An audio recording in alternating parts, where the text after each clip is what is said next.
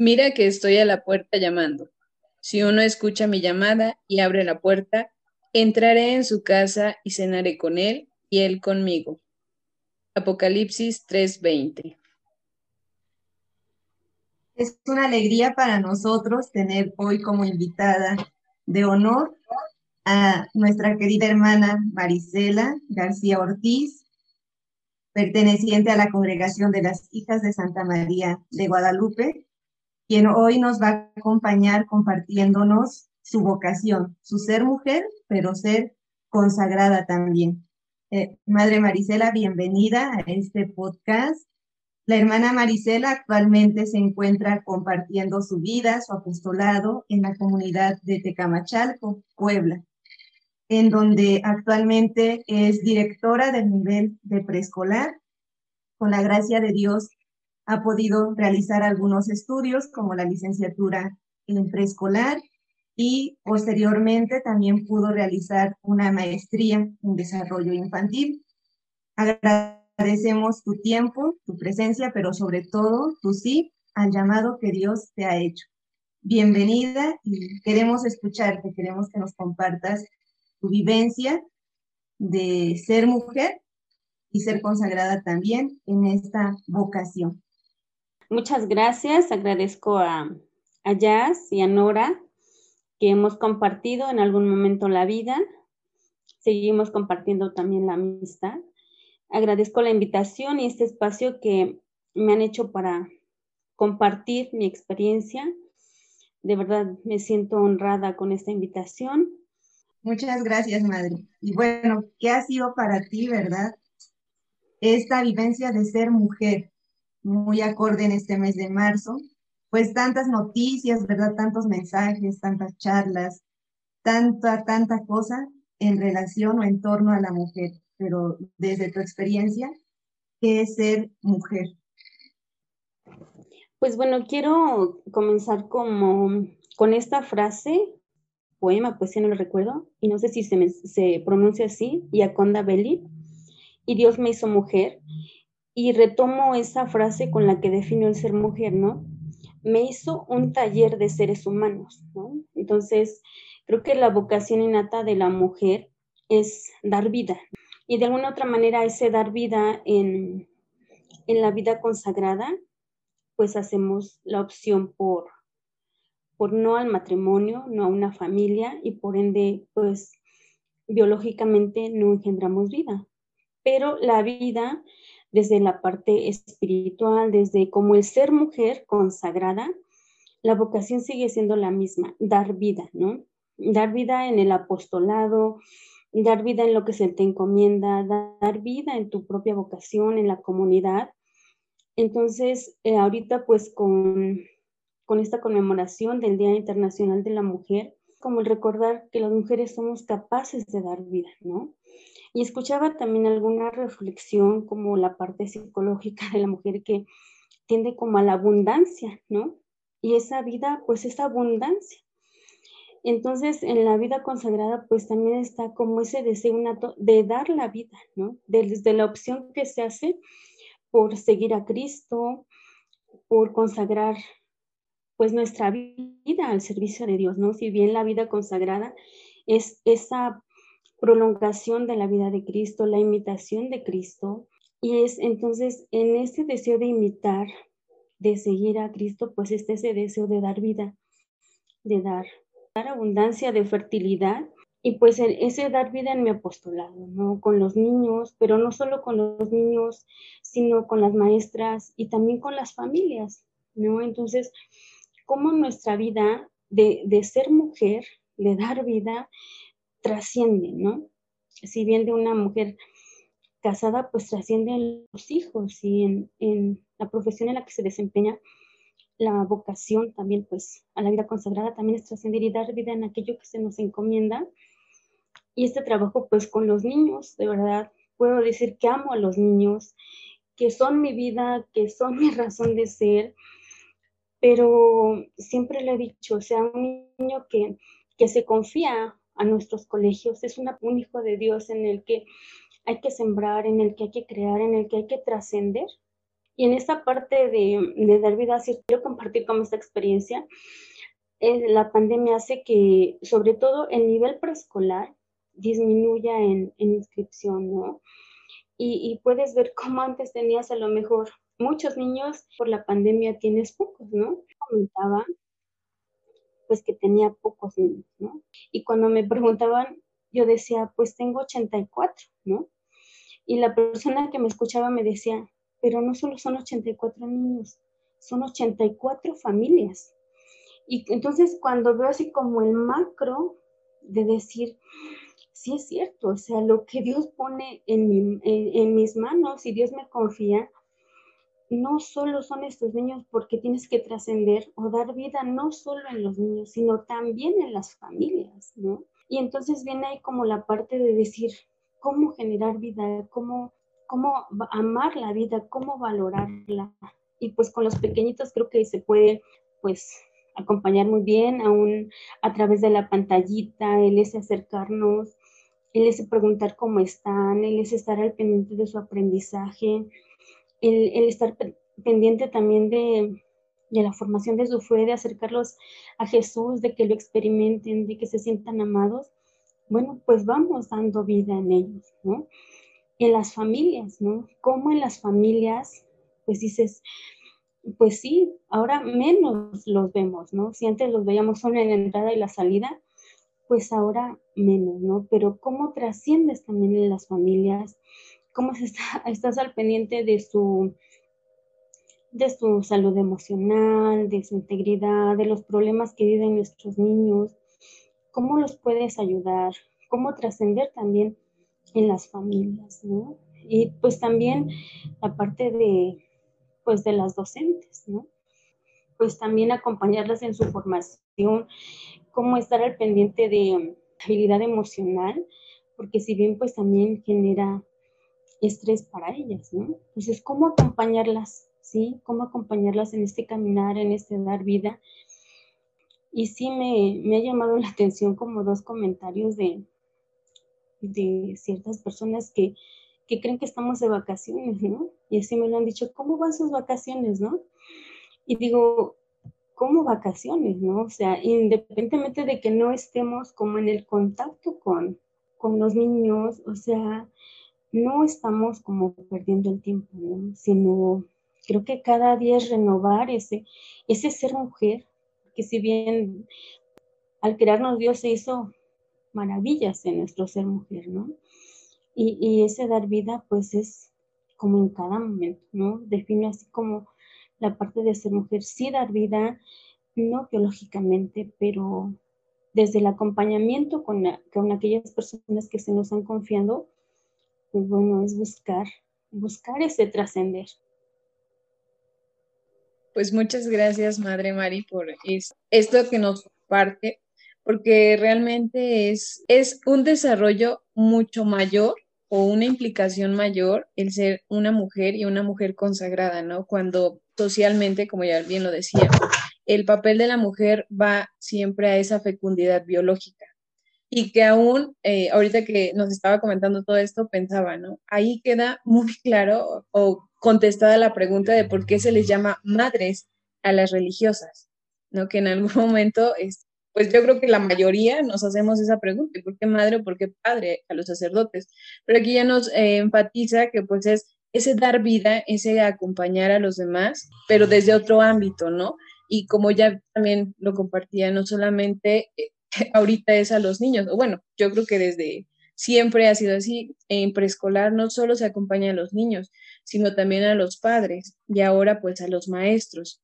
Entonces yo veía también esa diferencia o ese gran trabajo que está realizando en llevar ese acompañamiento eh, en general, ¿no? A todo lo que abarca en, esta responsabilidad que Dios le ha dado o en esta misión, porque más que responsabilidad es la misión que Dios le ha encomendado y que desde lo personal admiro bastante. Sigo sus publicaciones y entonces ahí veo y digo, bueno, si no, si tuviera el don, sería eh, preescolar, como siempre dice, yo soy preescolar, ¿no? Entonces yo diría, sería preescolar, pero la verdad no es mi don, lo reconozco, lo valoro y lo admiro bastante, ¿no? Y ahora en este contexto, pues me gustaría también que nos, que nos platicara cómo fue su experiencia vocacional. ¿En qué momento? ¿Cómo sintió el llamado? ¿Desde dónde? Bueno, pues eh, como ya lo decía, ¿no? Yo creo que el designato de la mujer es dar vida, ¿no? Y antes de conocer como la opción de la vida consagrada, pues se anhela el deseo de ser mamá, ¿no?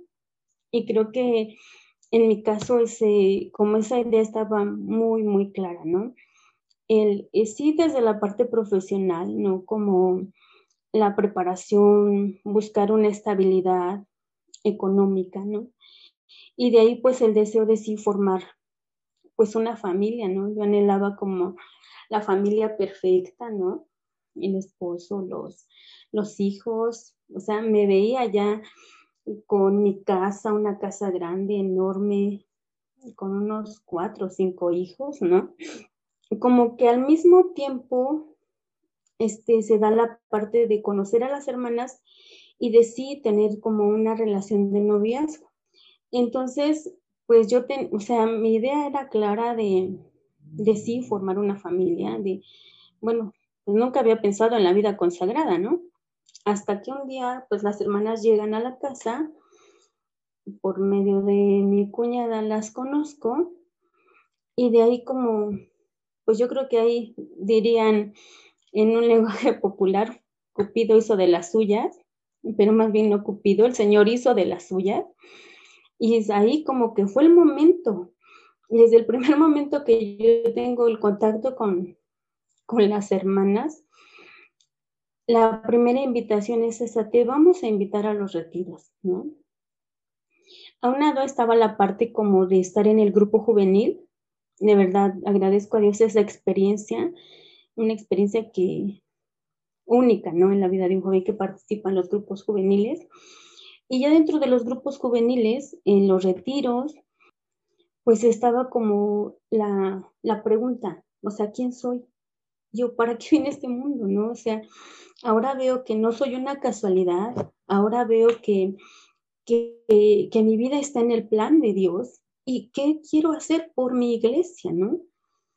Por la iglesia. Entonces, esta parte de participar en los retiros, y tuve la oportunidad de participar en la coordinación del grupo juvenil y como ese deseo de hacer por los jóvenes, ese deseo de que lo conozcamos, ese deseo de que nos acerquemos a Jesús en los sacramentos, entonces estaba ese como deseo de buscar y a lo mejor desde ahí el dar vida, ¿no? El dar vida, el dar vida. Y entonces, em, pues empiezo a ir a los retiros, a los retiros este, vocacionales en esta congregación. De verdad, Dios tiene sus caminos y dijo, de aquí eres y desde el principio, ¿no? Entonces, em, empiezo los retiros vocacionales y y la verdad, no puedo decirles como el momento exacto. Yo creo que Dios tiene su momento y como cuando, no, yo no quiero, o sea, yo no quiero estar aquí, yo no quiero ser monja, pero el llamado es más fuerte, inexplicable. Y yo creo que las tres lo podemos afirmar, es un llamado inexplicable. Y yo solo recuerdo como una hora santa.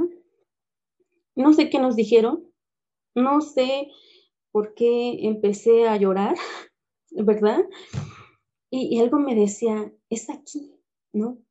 Es aquí. Terminamos eh, la adoración al Santísimo y la hermana este, encargada, la promotora de ese momento, solo fue y me abrazó. Y yo le decía, es que yo no quiero ser monja, o sea, yo no quiero ser monja. Y me decía, pues tranquila, solo díselo a él, dile que no quieres ser monja, ¿no? Y entonces, pues yo le decía, Señor, ¿qué no sabes que yo me quería yo casar? O sea, no sé si no estabas enterado que, pues que yo me quería yo casar, o sea, que quería yo mi familia, o sea, mis hijos. Y yo creo que la respuesta es de él fue decir, no, Marisela, la que no sabía que yo tenía otro plan para ti eras tú, ¿no? Y ahora, o sea, ahora te lo doy a conocer, ¿no? Y desde ahí, ¿no? O sea, ese deseo y yo le huí, o sea, yo le huí porque, o sea, cuando más el llamado se hacía fuerte, era, no, yo me quiero casar. Bueno, y tenía la oportunidad del noviazgo, pues más me aferraba, ¿no? Participo en un retiro de, de cuaresma con el grupo juvenil, le huyo a las monjitas, ¿no? También las hermanas me invitaron a la misión y dije, no, porque seguro ahí me quedo. Le huyo a las monjitas, pero en esa experiencia de Semana Santa, una, una comunidad de verdad, pues que Dios prepara. Sea, yo digo, he vivido como Semanas Santas, pero esa comunidad ha sido única por todo el contexto. Y entonces eh, recuerdo bien como donde puede decir se afirmó eh, en la adoración del jueves santo, ¿no? Todos dejamos ahí al Señor en el sagrario, porque la iglesia no puede estar abierta, y nos vamos, ¿no? Y, yo le decía, Señor, yo me quiero quedar contigo. O sea, si tú has dado la vida, ¿por qué te tenemos que dejar solo, no? Y, decía, y la voz así como, pues ven conmigo. O sea, ven conmigo.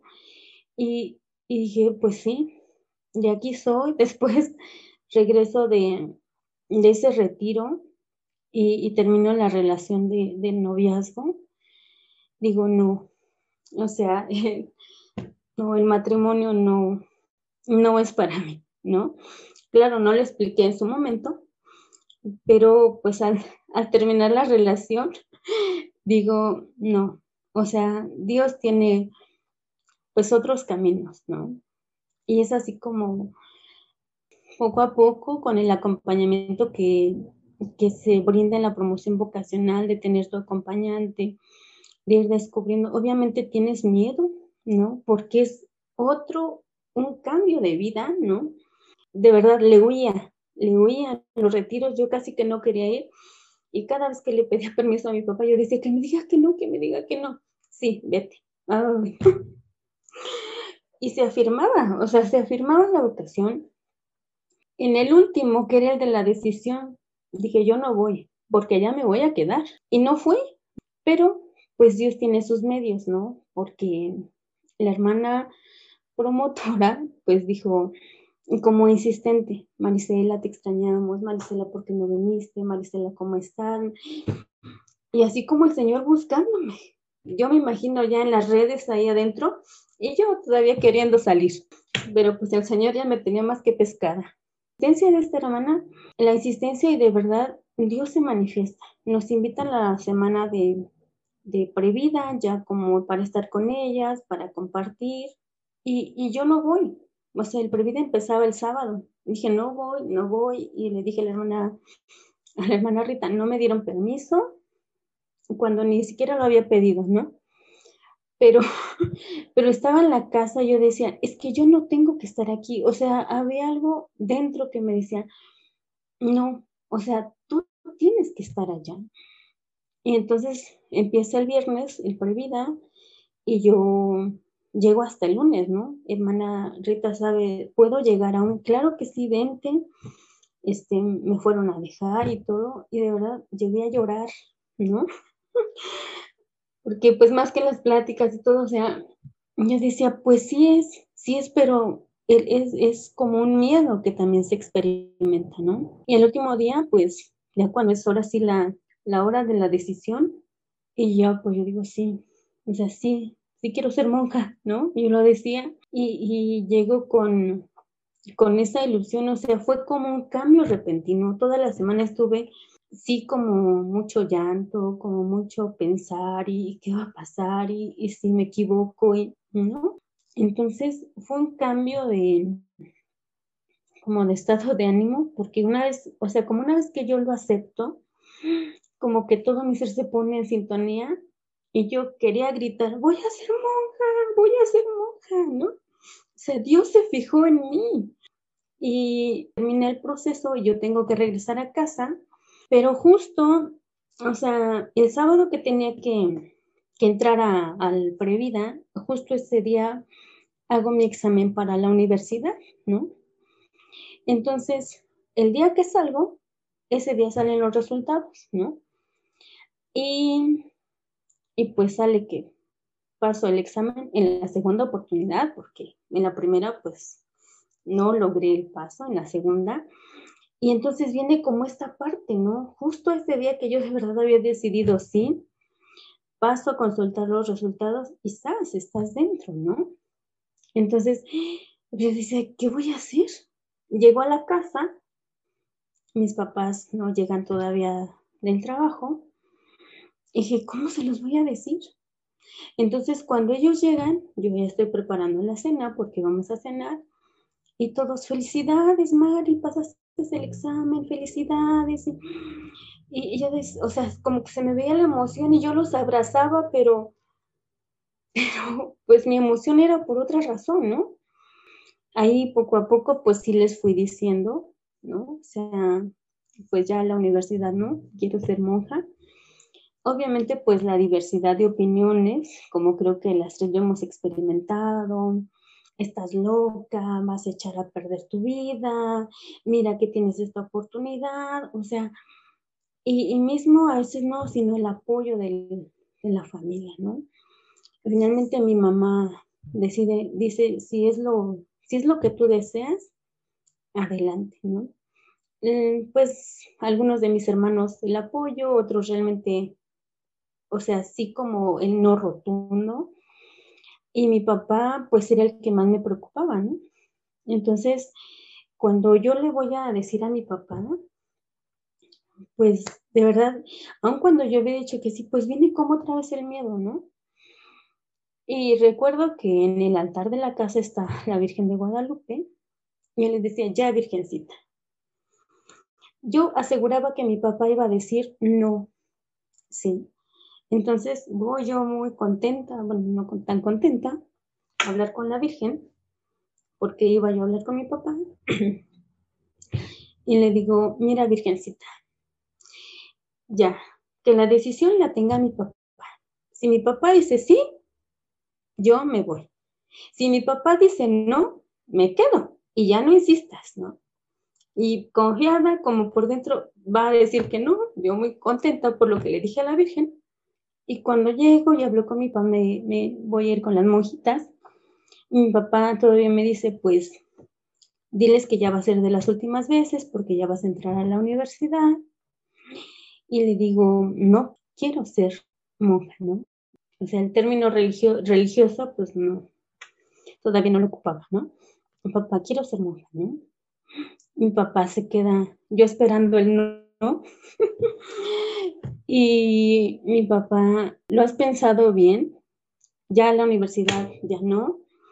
Y dije, no, papá, quiero ser.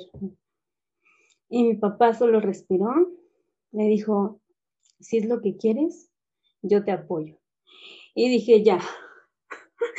o sea, ya porque esa como el momento, en el fondo es el miedo, pues creo que sigue. Y pues ahí es como, puedo ver cómo Dios se va manifestando, ¿no? Y cómo Dios va poniendo los medios. Y bueno, finalmente, después, pues mis hermanos, tiempo después aún seguía uno de ellos insistiendo, este, cada vez que era la visita, ya vámonos. Cuando tú me digas, ven por mí, yo vengo por ti. Y, bueno, también una de mis hermanas, también como la parte de, ¿no? Y finalmente, em, pues Dios se manifiesta, ¿no? Y la parte de, de la familia, pues finalmente lo tuvo que aceptar, pues vio que era lo, pues como la parte de ser llamado, ¿no? Y de verdad, pues es así como a grandes rasgos, o quizás me explayé contando esta experiencia, ¿Y el novio? Así. el novio adiós. También no tuvo que aceptar. Y pues ni di explicaciones, ¿no? Simplemente no, ya no quiero esto y bye, ¿no?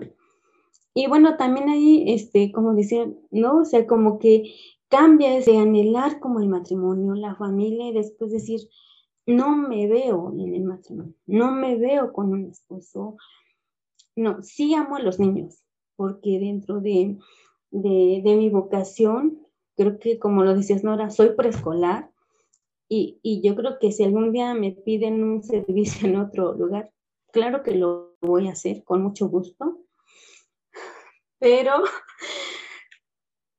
pero sí lo voy a sufrir, ¿no? Porque, porque de verdad amo a los niños, ¿no? Es esta parte de, del apostolado, ¿no? Entonces sí, como, como dirían, pues al novio, pues ahora otro ocupo tu lugar. Y miren, aquí estamos. Para ambas partes, otro ocupa tu lugar. Sí. Madre, pues bueno, eh, perdón. ¿sí? Nos comentaba que, bueno, ya había hecho su examen. ¿A qué carrera iba? Mira, eh, iba para agrohidráulica, que es como algo relacionado con el campo, por la parte, pues, el contexto de mis papás, agricultores, entonces como en esta parte de, pero pues esto pocas veces lo he dicho y se ha dado el espacio aquí, quizá no era tanto algo que me gustara, ¿no? Sino por esta parte de, de ayudar, ¿no? Entonces, eh, sí fui asimilando como esta parte de, de ayudar desde, desde esta carrera, pero del 100% yo no estaba convencida. Es, es como esta, esta, esta parte que también veo providente, ¿no? O sea, cómo Dios se manifiesta, como diciendo, no, no vas a ir al campo, vienes a otro campo, ¿no? Entonces, en donde más que trabajar la tierra, vas a trabajar tu tierra para ir sembrando en ti como este amor o este amor o seguir sembrando para dar vida.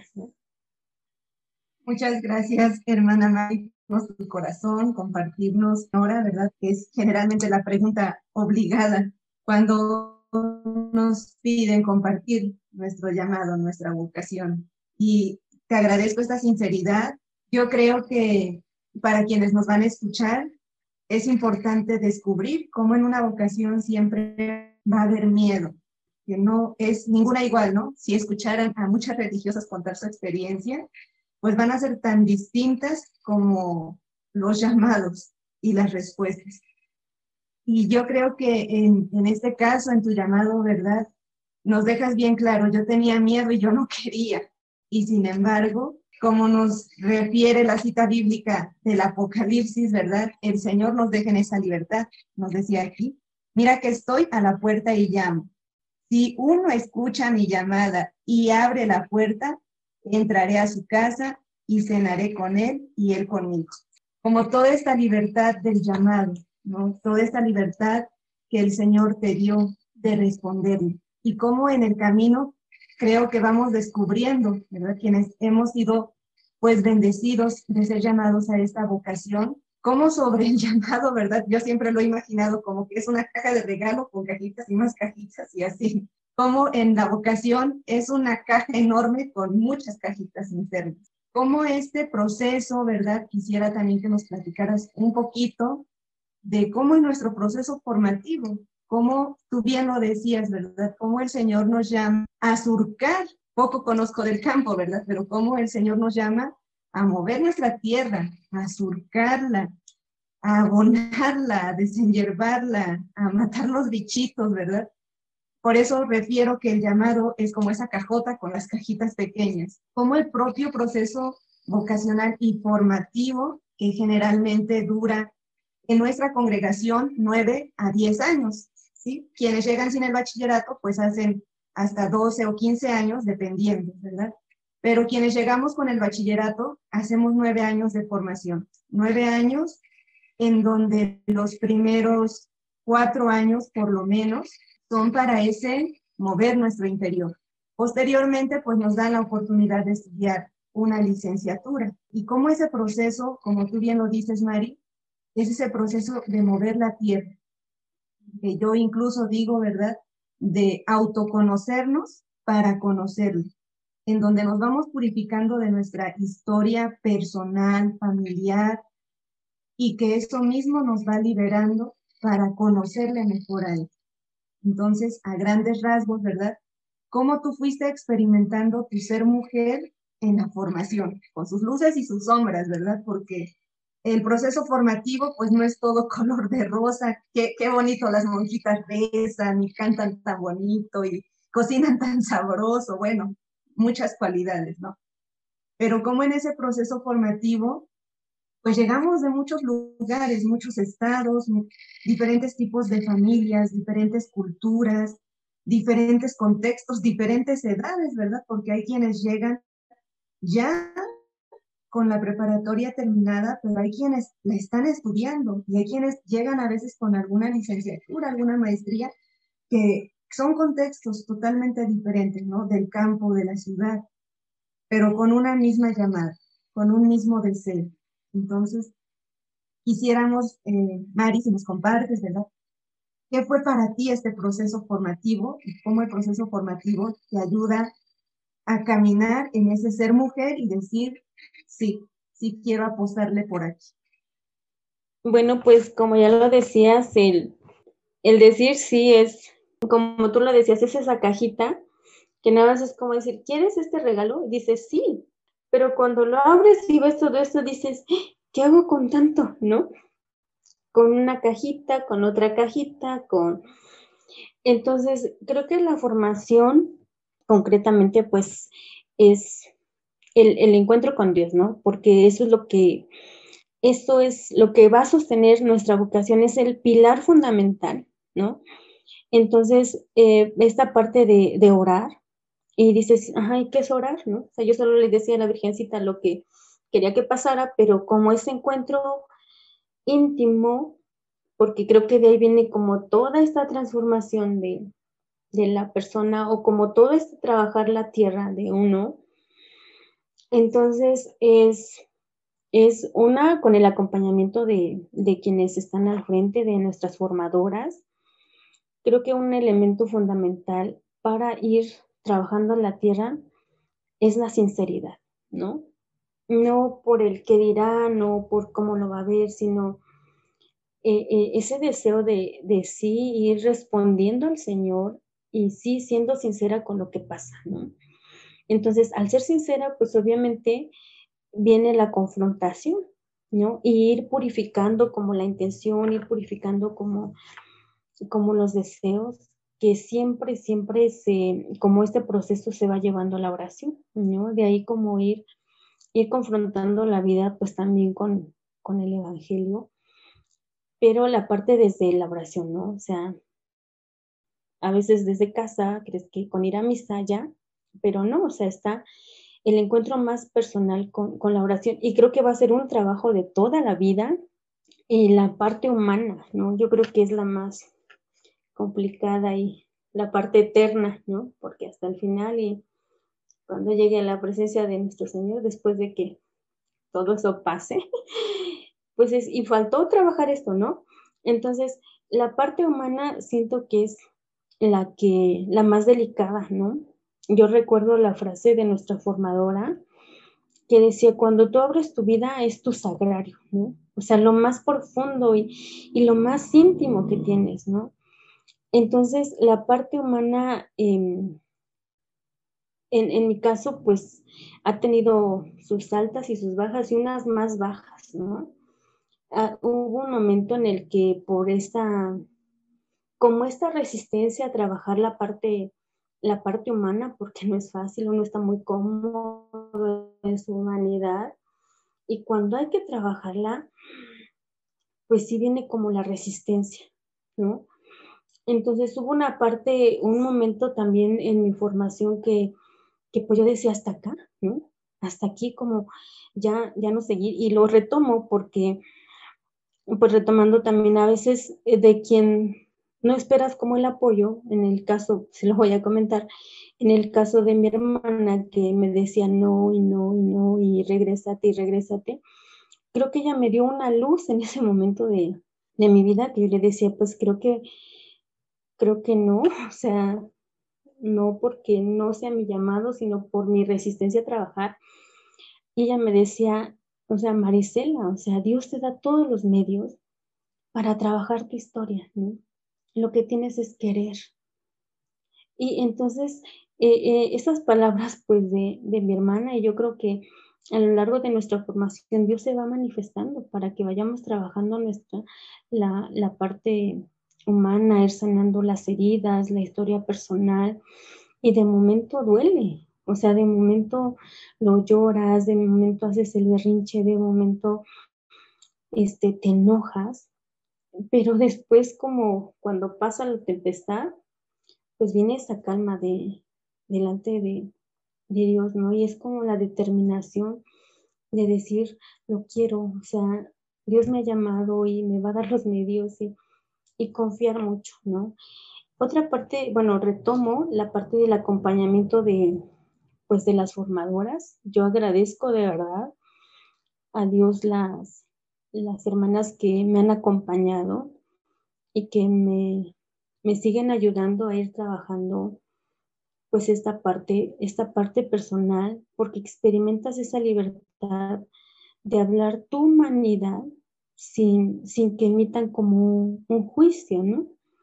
Entonces, el acompañamiento em, de las formadoras, del director espiritual, en algún momento de nuestra vida, pues también entra el psicólogo, psicóloga, que nos va ayudando también a confrontarnos con nuestra humanidad, porque este ser mujer y este ser humano, o sea, no se quitan a la hora que entras al convento, ¿no? Ah, ya te ponen el velo, ya fuera humanidad, fuera toda alteración hormonal, todo esto que nos hace ser mujeres, y dices, ya, ahora sí soy santa, ¿no? No, o sea, vas y vas con todo, o sea, con todo lo que has vivido en tu historia, porque si bien Dios nos saca de una historia, y a veces te preguntas, ¿cómo habiendo otras chicas con, con una familia con más estabilidad, con más acercados a Dios? No, ¿y por qué? ¿Por qué yo? ¿No?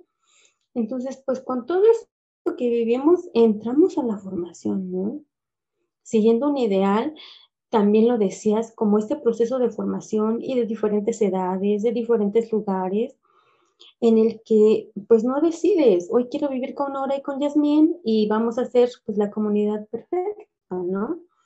O sea, es como esta grandeza también, el llegar de diferentes lugares, el llegar con diferente carácter, con diferente historia, con diferente preparación. Y bueno, vamos a vivir juntas, ¿no? Yo creo que mi formación siempre estuvo marcada con el compartir con varias hermanas, ¿no? Éramos grupos grandes, aún de, de, diferentes etapas, pero éramos, éramos varias, ¿no? Entonces, como ese reto de, con todo esto que está pasando a mí, también está el reto de la vida comunitaria, ¿no? De cómo ir separando lo que es mío y lo que no es mío, ¿no? O sea, de lo que sí me tengo que ser responsable y de lo que no. Pero sí caminar en el mismo de ideal de compartir en una vida comunitaria, ¿no? Que finalmente es un momento de encuentro, la comunidad de ese encuentro, esa alegría, esa ayuda, esa empatía, pero también en la otra parte, ¿no? Que a veces no se hace tan agradable, pero es ahí donde yo creo que se necesita más labrar la tierra, ¿no? Para ir, o sea, para anhelar este deseo de la, de la vida comunitaria, ¿no? Esto es, pues, en, durante la formación y también la formación pues en el apostolado, ¿no? Tenemos la oportunidad de, de ir como experimentando por ciertos periodos o insertándonos en el apostolado, la catequesis o las misiones, y pues también ahí se va reafirmando el, ese deseo de, dar vida, de seguir a Cristo.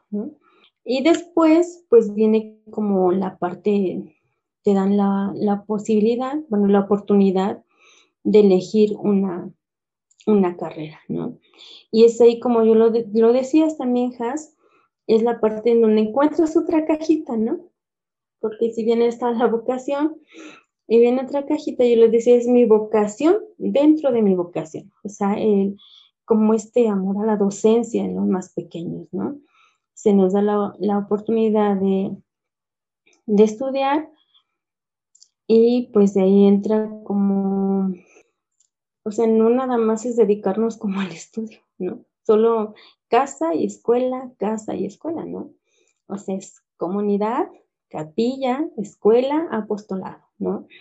Y como en esa parte, cuando ya estás así, dices, ay, voy entendiendo lo que nos decían en la formación. O sea, lo que se nos decía en la formación, aquí es como unificar en, en este momento de, de la vida, ¿no?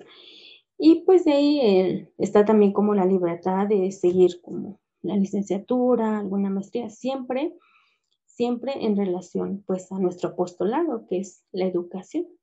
La formación es, decía, no recuerdo la cita bíblica, preparar el corazón para ser moleado como oro en el crisol, ¿no? Porque cuando trabajamos la humanidad, pues conocemos a Dios en tierra ajena, me atrevería a decir, pero siempre acompañados, o sea, el dejarnos acompañar. Puedo sí agradecer mis etapas de formación, no por eso, es decir, todo color de rosa, pero la parte de acompañar, de, de quien me acompañó, de, de quien estuvo ahí como al lado, al levantar mi humanidad, pues de verdad, sí le agradezco. La formación también es una gran labor, pero benditas de nuestras formadoras. Que algún día tal vez le llegue, le toque estar ahí, madre. no serán niños, bueno, serán niñas más grandes. Desde aquí estoy bien, gracias. No, yo creo que ya probaste esas mieles, Marisela, ¿no? Cuando se te pide también el servicio, de acompañar, de acompañar por un ciclo escolar, ¿no? Como auxiliar, y que también ahí está el dar la vida de otra manera. Así es. Bueno, madre, y no sí, yo creo que esa parte de acompañar, así como como ese dicho popular, ¿no? Que se dice todo lo que sube baja, ¿no? Y cuando piden, me piden como esa parte de, pues de estar, ¿no? Como auxiliar de la, de la hermana formadora de postulantes, de verdad, puede entender como que la formación es muy, muy delicada, ¿no? Como aprovechar todas las herramientas que se nos dan también dentro de la formación, porque no lo sabemos, ¿no? En adelante puedes también acompañar y, y es como, bueno, me atrevería a decirlo como la parte más delicada que pudiera tener la vida, la vida consagrada, como lo decía nuestra formadora, o sea, depositan en mis manos la responsabilidad de, de formar a las futuras religiosas de nuestra congregación, ¿no? Y como decía, pues estar preparados, eh, este, dar vida en, en, la vida consagrada. Y lo recuerdo, como lo decía la madre, la madre Brenda, ¿no? Cuando nos decía, tenemos que estar preparados, cuando, porque cuando soliciten para un servicio, que no se pregunte a quién mandamos, ¿no? Sino decir a ellas porque están preparadas o a estas hermanas o estas porque pueden, ¿no? Entonces yo creo que todas podemos, todas podemos este, responder, pero siempre, siempre confiadas, confiadas en, en Dios, confiadas en, su gracia, porque habrá retos que nos van a pedir y, y dices, ¿y ahora qué hago? ¿No? Y solo la gracia, solo la gracia de Dios te ayuda. Madre, pues, este, esta parte en la que toca, pues, ya lo referente a la persona, ¿no? Porque bien lo decía, eh, eh, son llamadas, somos llamados todos, eh, y a veces se piensa eso, ¿no? Al ver a una religiosa, un hábito un sacerdote, ya, los santos, ¿no? Lo que debería de ser. Incluso eh, también ese peso social que, que se tiene al portar un uniforme. Pero bueno, independientemente de eso, en la parte interna, personal, psicológica, pues yo creo que se viven retos, bueno, no creo, ya me tocó también, este, vivir retos y desafíos personales, esa confrontación de un yo con yo, ¿no? Con mi ego, con mis dolores, con mis eh, heridas, etcétera. Pues es un proceso que, que, como bien dice en la formación, se va acompañando. Yo creo que de repente es ver a ese Dios misericordioso y también médico, de ir sanando cada una de esas heridas, pues para para enmendar esa misión tan especial que a la que después pues llama a cada una, a cada una de ustedes, ¿no? Y también hablaba acerca de los retos. Y yo creo que también tocando este punto de la vida consagrada en específico, hay un reto y un desafío muy grande que en este momento, en este tiempo que estamos viviendo, es poco considerado, es a lo mejor hasta se dice anticuado, que ya no debería de ser, etcétera, y es el tema pues de la castidad, ¿no? Entonces, e, es una mujer joven y este, pues nos gustaría que nos compartiera también en esta esencia de mujer, ¿qué implica este reto de la castidad? Desde su experiencia, desde esta confrontación, desde estos retos y desafíos que Dios le va marcando, eh, que, nos, que nos comparta cómo, cómo se vive la castidad, cómo se vive la sexualidad integrada en una persona consagrada. Y yo creo que ya no la has ido compartiendo, hermana Marisela, como desde esta parte de dar vida, ¿no? y quisiera que nos compartieras cómo tú la vas sacando con tanta creatividad, porque como bien tú lo decías al principio, no solamente en este momento no solo son tus 84 niños, sino son las familias. Y quisiera ver que nos compartieras un poquito de lo mucho que haces, ¿verdad? Ahorita solamente se escucharán nuestras voces, pero si pudieran ver, eh, que lo verán en la fotografía, ¿verdad? Creo que donde tú estás eres preescolar, ¿no? Esta parte de dar vida. Y cómo precisamente, pues estamos llamadas a vivir la castidad dando vida. Si nos pudieras compartir como hacia dónde tú enfocas, ¿no? Desde este libro tan interesante que, nos compartías en una imagen y cómo tú lo has llevado, ¿no? Cómo en breve, ¿verdad? Cómo tú experimentas esa castidad no castrante, no que nos seca, sino que como tú lo dices, da vida. Cómo tú vives tu castidad desde la vida. ¿Y qué es, verdad? Porque algunos dirán castidad, ¿eso qué o qué? Bueno, pues como este punto de la, de la castidad, quizás a veces es como el más, el más cuestionado, ¿no?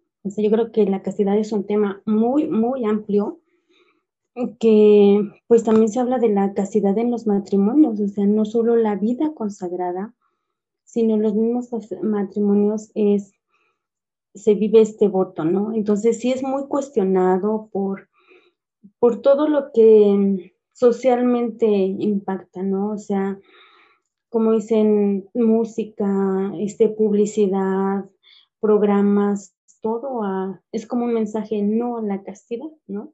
hablándolo pues como fisiológicamente, pero la, la parte de la, de la castidad pues en la vida consagrada es como el amor, o sea, un amor puro, ¿no? Un amor, digamos, puro desde, desde, desde Cristo. Por eso en la formación también hay que ir purificando las intenciones, actuar con recta intención, actuar desde Dios porque esta castidad pues encausada, sí, yo lo sigo relacionando pues a dar vida, ese dar vida, ¿no?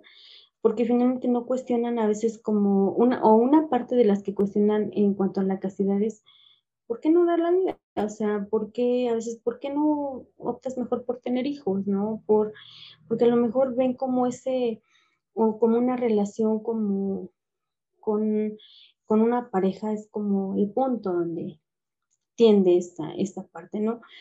Pero pues desde la vida consagrada es ese dar vida, es ese, ese amor universal, que pues no es así como ya una vez que nos ponen el velo, ya castidad integrada y, y ya 100% plena, ¿no? O sea, es un punto también que si, como lo decía también Nora, a nivel interno, pues genera, o sea, eh, hablaba así como de también de la alteración hormonal porque nuestro cuerpo está, está programado, traemos ese chip o desde la creación está para dar vida, ¿no?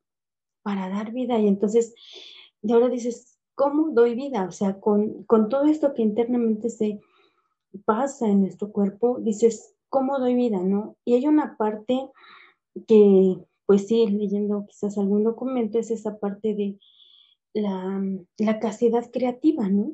Cómo vivir este dar vida desde la, desde la, desde la vida consagrada. y compartiendo, o sea, como enfocando hacia dónde voy a dar vida, ¿no? Y pues ya lo comentaba en, en el primer momento, era como eh, la parte de con los niños, ¿no? De verdad, pues yo amo a los niños, ¿no? Y ese amar implica pues estar al pendiente, estar aprendiendo cómo están emocionalmente, hay algún problema de aprendizaje, un problema orgánico, cómo lo vamos a atender, cómo lo vamos a ayudar, porque es algo que no es un niño más, no es un número más, ¿no? Y, y también la parte pues con los papás, ¿no? Cómo no solo estar presentes pues en las juntas, ¿no? En, en una junta en donde reciban sus avances, en donde se manifiesten sus acuerdos o sus desacuerdos, ¿no? Sino también su formación espiritual, ¿no?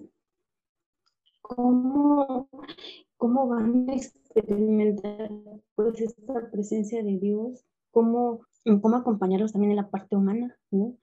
Y entonces em, viene también, pues algo que también se nos confía, pues son los las maestras, ¿no? Las educadoras. Y como esta parte de decir, lo vuelvo a repetir, trascender, ¿no? Trascender dando vida y como, pues poniendo yo mi granito de arena, creo que pues también es agradecer a Dios como el buscar, ¿no? Esta parte integral, ¿no? También es un, un aspecto propio de nuestra congregación, esta parte, esta parte integral y, pues como decías, el compartir un poquito lo, lo que hacemos, el trabajo pues se divide como en lo pedagógico, en lo humano y en lo espiritual, ¿no? Y entonces desde esta coordinación, pues al principio obviamente no, no sola, porque pues a veces como como también lo decía al principio, es como la abundancia y ese querer hacer, ¿no? Y quiero hacer esto, y, también quiero hacer esto, y también el catecismo, y también los niños, y también las maestras, y, y también el taller, y también la hora santa, y también, o sea, como a veces dices, son tantas cosas, y sí necesitamos como poner el orden, ¿no? El orden y, y una frase como del director espiritual de decía, cuando entramos al apostolado, nos tenemos que hacer disciplinados, ¿no? Porque podemos dar vida, pero también ir valorando la calidad de vida que damos, ¿no? Entonces, como ese ordenar, ese en apoyo con, con las maestras, con, con, nuestro equipo, como el equipo de trabajo, pues es ir organizando, ¿no? ¿Qué vamos a hacer para con ellos? ¿Qué vamos a hacer para con ellos? Con ellos y se presenta como la organización del principio de curso. desde la parte psicopedagógica se va a ofrecer esto, siempre en bien de, la educación de nuestros niños, ¿no? En la parte eh, espiritual es, es, ¿no?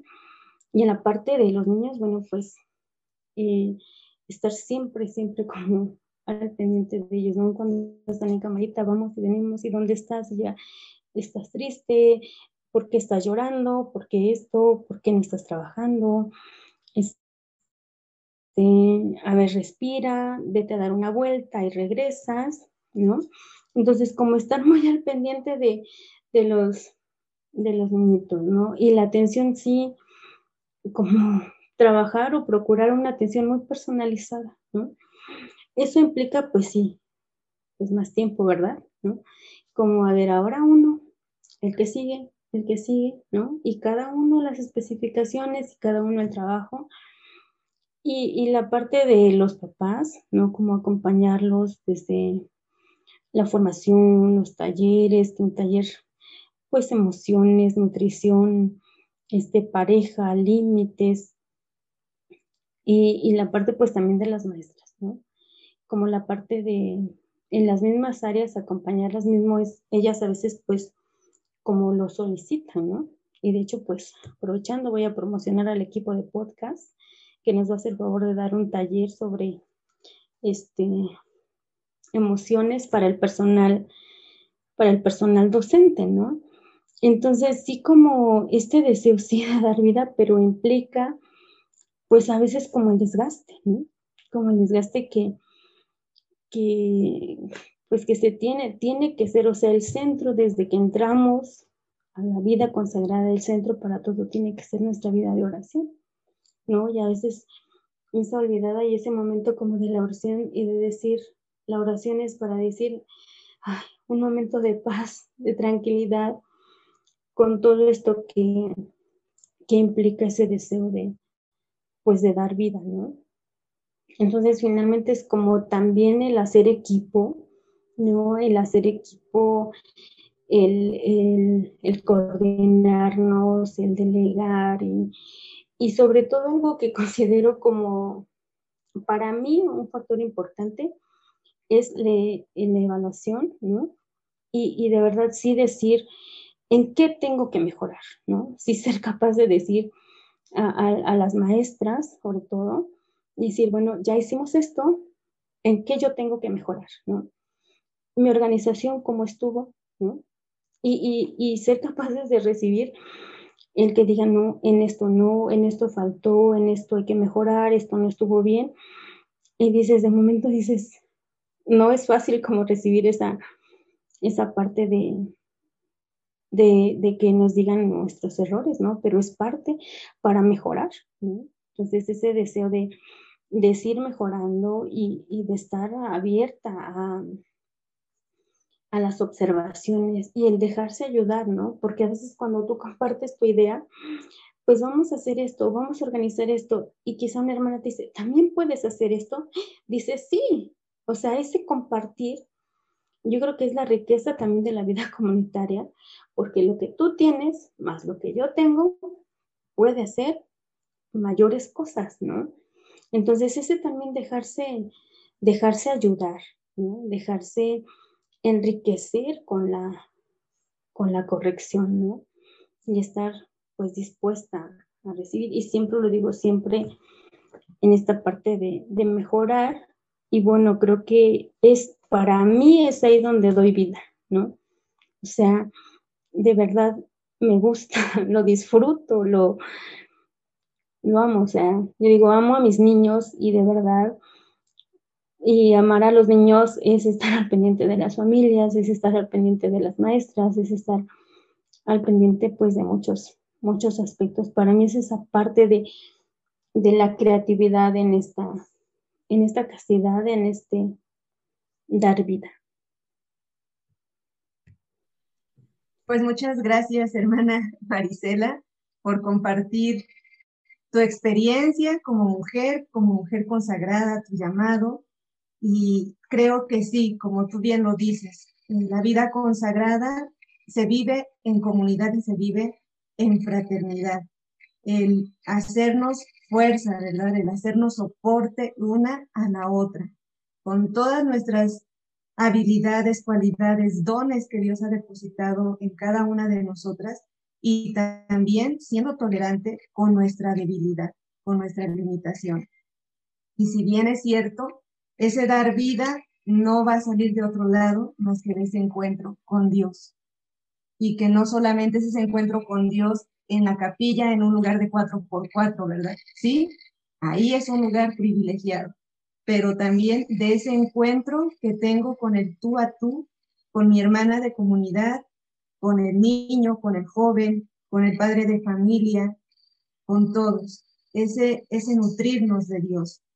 Y finalmente, ¿verdad? Quisiera cerrar eh, mi comentario para dar paso a Nora con esta parte. En el proceso de acompañarnos es importantísimo la sinceridad y el tocar nuestra humanidad. Tocarla y dejarme tocar por el otro que es mi hermano, pero por el otro que es mi creador. Porque creo que solo en ese proceso de dejarme tocar voy a poder crecer, no solo como mujer y consagrada, sino como persona. Y es algo que vamos reflejando. Y sí, sin duda alguna, como bien lo decía Nora, una frase muy tuya, ¿verdad? Soy preescolar y aun cuando yo te he visto dar tu apostolado en otra, en otra área, sin duda alguna, eres preescolar, ¿no? Esa creatividad, esa cercanía con, con los niños, ¿no? Ese siempre estar pensando qué puedo dar al otro, pero también no puedo darme vacía. ¿En dónde necesito prepararme, no? Como esa alma inquieta de decir, no solo de la oración va a surgir todo, también necesito ciencia, también necesito prepararme para poder mejor acompañar, para mejor servir a mis hermanos. No mirando como esa parte, ¿verdad? ¿Qué puesto mejor me puede tocar en la congregación? Sino más bien en dónde puedo servirme. Entonces, te agradezco, ¿verdad? Por mi parte, agradezco tu confianza en abrir tu corazón con cada uno de los que te van a escuchar y, y nada más que decir que cuentas con mi oración y agradezco también tu amistad. Nora, por favor. Pues sí, eh, ha sido un momento muy interesante de, de reconocer pues toda esta este camino que ha llevado, ¿no, madre? Eh, desde esta parte humana, como mujer, como consagrada, e, estas elecciones que ha tenido. Y yo también quiero rescatar este punto en el que mencionaba, y haciendo referencia a la castidad, ¿no?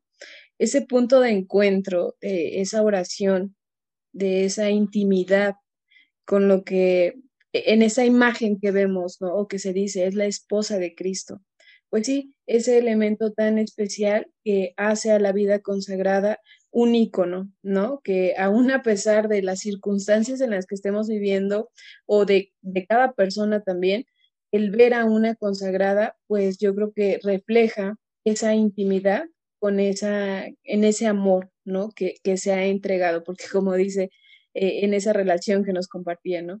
Dijo, yo quería esto, pero al final él me ha elegido y en esa libertad que también tuvo para decir, hace eh, su promotora vocacional en su momento le dijo, pues dile, no quiero ser monja, ¿no?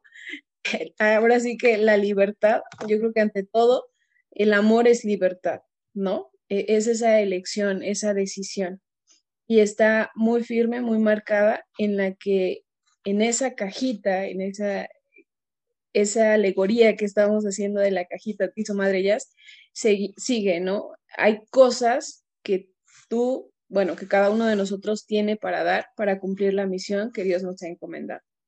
Entonces, eh, ya por último, Madre, lo que me gustaría que usted nos compartiera, un mensaje para todas aquellas jóvenes que, este, pues que tienen a lo mejor esa inquietud o que no se han preguntado eh, todavía tiene sentido la vida consagrada, aún en estos momentos, aún bajo estas circunstancias en las que estamos viviendo, cuando la iglesia ha sido, está siendo bastante atacada, donde se cuestiona incluso ahorita en tiempos de pandemia, eh, ¿dónde está Dios? ¿Por qué permite todo esto? Etcétera, desde su experiencia como mujer, como consagrada, como elegida de Dios, pero también como ser humano la vida consagrada vale apostarse a una hora? Bueno, este, yo creo que sí es como confrontante, ¿no? Porque a veces lo que buscamos también es como el testimonio, ¿no? El testimonio de los que de los que ya estamos dentro, no importa si llevamos un año, dos años, el tiempo que llevemos somos ese testimonio y a veces nuestra propia vida es la que hace decir sí vale la pena, ¿no? Entonces yo también lo considero como un llamado y como un compromiso, ¿no? En, esta parte de, de ser luz, ¿no? Eh, justamente el retiro del domingo pasado que vivíamos, creo que a nivel congregación, había una frase en donde decía, la vida consagrada es ese faro, ¿no? En medio de, esa oscuridad y ese testimonio de vida que cada una puede dar, impacta, ¿no? Impacta. Entonces, para mí es como ese llamado. Em, hace tiempo también que leíamos las lecturas de la creación y una reflexión decía, cuando Dios crea todo es caos, ¿no? Y no hay luz, ¿no? Pero Él crea la luz, ¿no? Y, yo me veía así como, y ahorita lo puedo relacionar como en la vida consagrada podemos ser esa luz, ¿no? Pero ese es el testimonio de, cada uno, si bien como decías, iglesia, pues sabemos que en la iglesia somos los santos y pecadores, ¿no? O sea, la humanidad y la, y la divinidad. ¿no? ¿Vale apostar por la vida consagrada? Claro que sí, ¿no? Es como por ser un llamado de Dios. Decían en el caso de Jesús, Él es el que llama, o sea, no tú decides, quiero ir, ¿no? Porque si si yo hubiera decidido, pues no estuviera aquí, ¿no? Pero Él llama, ¿no? Él llama y por ese hecho de que Dios llama, vale la pena apostar por la vida consagrada, ¿no? Entonces, eh, como decía esta reflexión, ¿no? Este, Dios hace la luz, pero no nos va a evitar las noches, ¿no? O sea, Dios no va a evitar tus noches, estos, estos momentos que a veces en la formación, pues no son pues tan agradables por todo el trabajo que se hace de manera personal. Pero finalmente, por eso esta frase que ustedes hicieron favor de, de leer, estoy a la puerta y llamo, a mí me dice mucho porque es cada día llamar, ¿no? Y cada día volver a llamar y decir, vuelves a confiar en mí, ¿no? Vuelves a confiar en mí, en que yo puedo, en que puedo hacer vida a tu gracia, pero también llega la noche y de decir, Señor, dirían popularmente, la regué, ¿no? En esto me equivoqué. O sea, yo que dije que iba a hacer luz, pues termino siendo ahí más obscuridad, ¿no? Es también presentarle día a día a Dios nuestra humanidad y también es esa disposición para que Él, Él siga trabajando, ¿no? Si bien a veces puede sobresalir nuestra humanidad, pero es un trabajo diario, ¿no? Diario, diario y y, también decir, pues ya no le importa tu pasado infiel, ¿no? Al nuevo día, él, él espera un día entregado a él, ¿no? Entonces, ¿vale la pena apostar? Sí, por el hecho de que Dios llama, ¿no? Porque es un llamado de Dios y repito, el, esta parte de a las chicas, ¿verdad? Que nos vayan a escuchar y sí, yo creo que no tenemos en mente porque toda nuestra vida social pues apunta al matrimonio, a la familia, pero cuando llega este llamado, pues invitarlas a, escuchar a Dios y no, no por medio del WhatsApp, no por medio de, una llamada, ¿no? Porque a veces es lo que queremos, dan una señal, estamos ahí como los que pedían otra señal y Jesús no se les dará otra más que las de Jonás, ¿no? O sea, es decir, este, pedirle a Dios también que abra nuestros sentidos, ¿no? Eh, cuando nos preguntamos si será por acá, si será mi vocación o, preguntarme, ¿será mi vocación la vida consagrada? Pues es pedirle a Dios también que, que sensibilice nuestros sentidos, como para estar atentas a escuchar su, su llamado. En lo personal, muy agradecida con Dios, retomo también lo que decías, Nora, de la misericordia. De verdad, en mi formación he experimentado muy grande la misericordia de Dios y aún así no me convierto, pero yo puedo agradecer a Dios de verdad. He experimentado en un momento muy concreto de mi vida que a pesar de mi humanidad, Dios me volvió a llamar, ¿no? Es decir, órale, o sea, ¿quieres? Pues vamos, ¿no? Entonces, sí, es confiar en esa misericordia de Dios, confiar en que Dios se va a manifestar, y a las chicas que nos escuchan, de verdad, atrévanse, ¿no? Es una vocación de locura porque muchos así lo van a, lo van a decir, pero también como dice, dice este canto, ¿no? Hay que estar locos por Cristo, ¿no? Entonces, pues sí, repito, sí es como confiar mucho, mucho en Dios, ¿no? Al, inicio del día es confiar en, ese amor, porque Dios nos vuelve a llamar. Uno decide si le abrimos la puerta para que entre en nuestra vida y cene con nosotros, se dé para nosotros. Pero también está la parte humana que, pues sí es como descubrir, ir descubriendo nuestra humanidad, que nuestra humanidad va a ser un trabajo de toda la vida. Pues muchas gracias, hermana Marisela, por compartirnos. Muchas gracias, Nora. Y bueno, para cerrar nuestro podcast con esta frase que tú has dicho, hermana Marisela, Dios creó la luz, pero no evitará las noches.